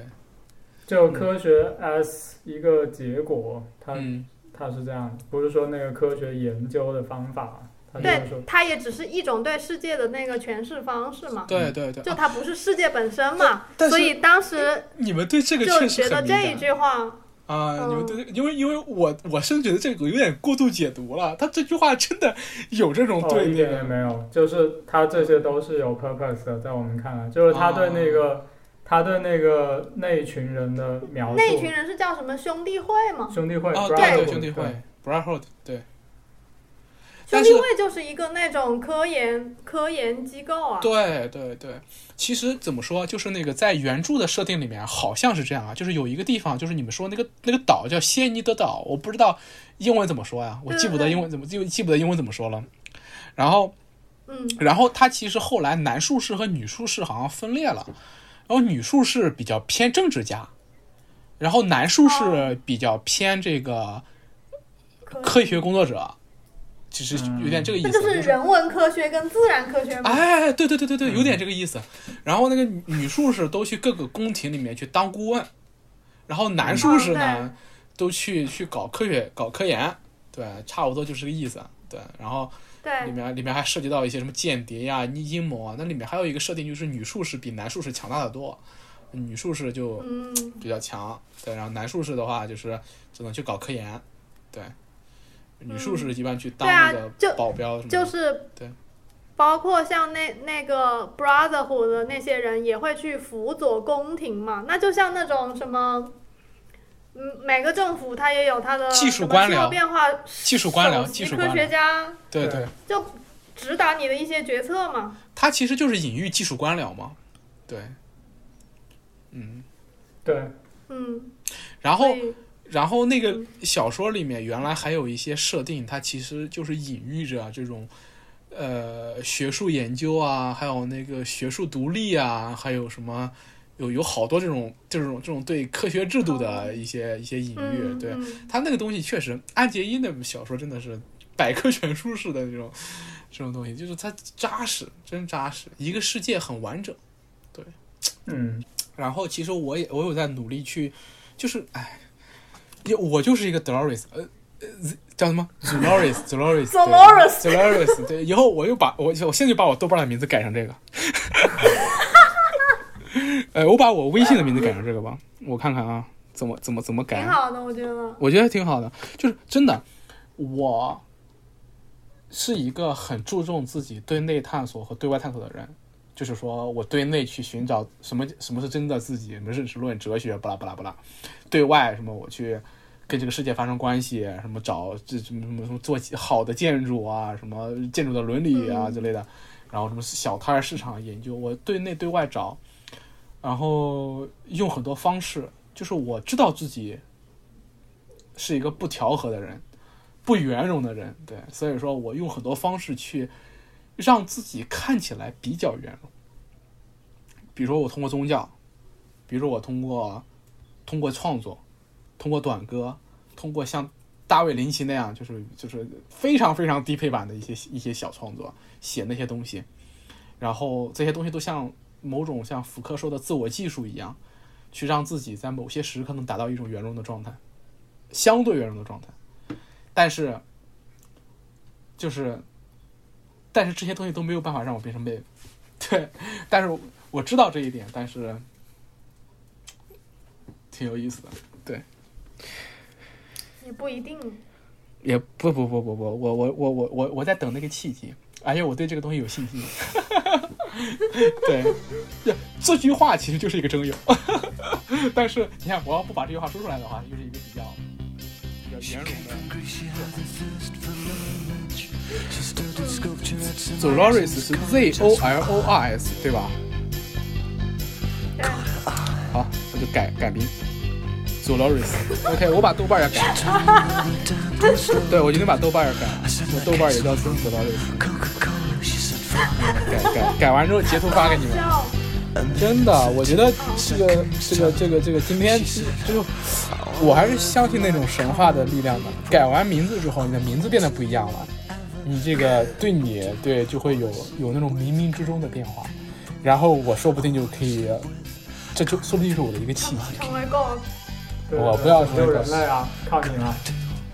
不要不要，我不要拯救人类，那太没劲了。等等，我看看，我看看，哎，为什么我还没有刷新？但我已经改改成了，我的微信上面应该是，哎，好了。好，那你到时候把这个博客放上，就可以把封面图就是 Dolores。啊，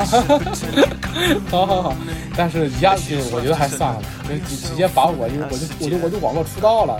实名出道了。OK OK。Dolores Dolores R E S，啊 ES 吗？哦，后面有个 ES 是对啊吧，Zoloris。？OK，那完蛋，豆瓣一个月之后还能改，妈的！哎，我顶着一个拼错的名字要顶一个月，无所谓了。冒冒牌你这是冒牌的。低配版 Zoloris。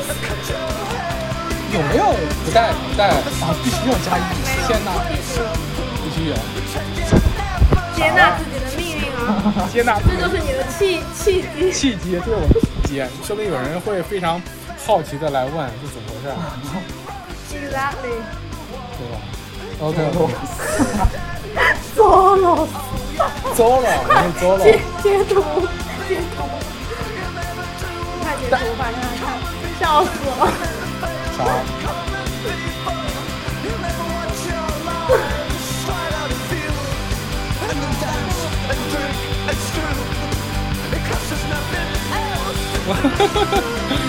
呃，你看到我了。